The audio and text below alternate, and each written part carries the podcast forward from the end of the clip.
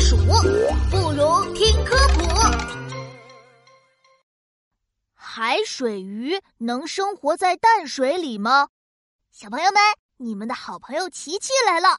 听说带鱼哥哥要离家出走，到底是怎么回事？我们快去海底瞧瞧吧。哎，瞧，鲨鱼伯伯挡在带鱼哥哥面前，不让他游走呢。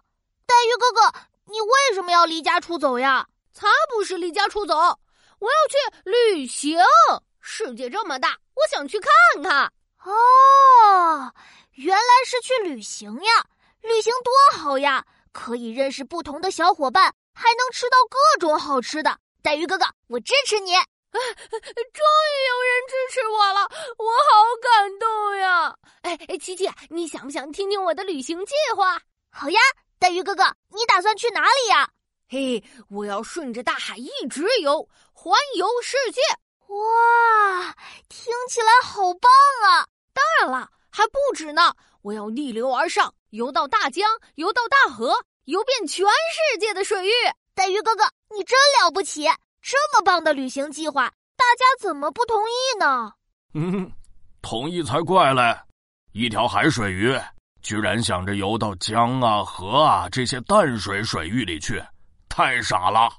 鲨鱼伯伯，大海里的是水，大江大河里的也是水。为什么海里的鱼就不能去河流转一转呢？就是就是，海水和淡水怎么能一样呢？海水里含有大量的盐分，是咸的；河流、湖泊里的水是淡的。我还没有尝过淡水呢。哎呀，不能随便尝。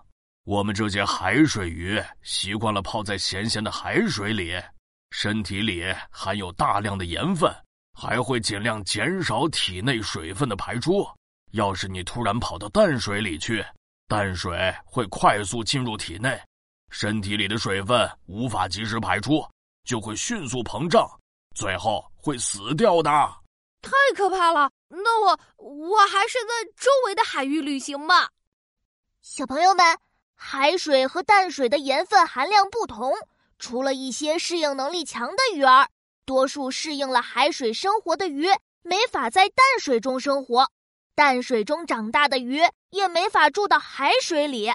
像带鱼、秋刀鱼就是海水鱼，而我们常见的鲫鱼、鲤鱼是淡水鱼哦。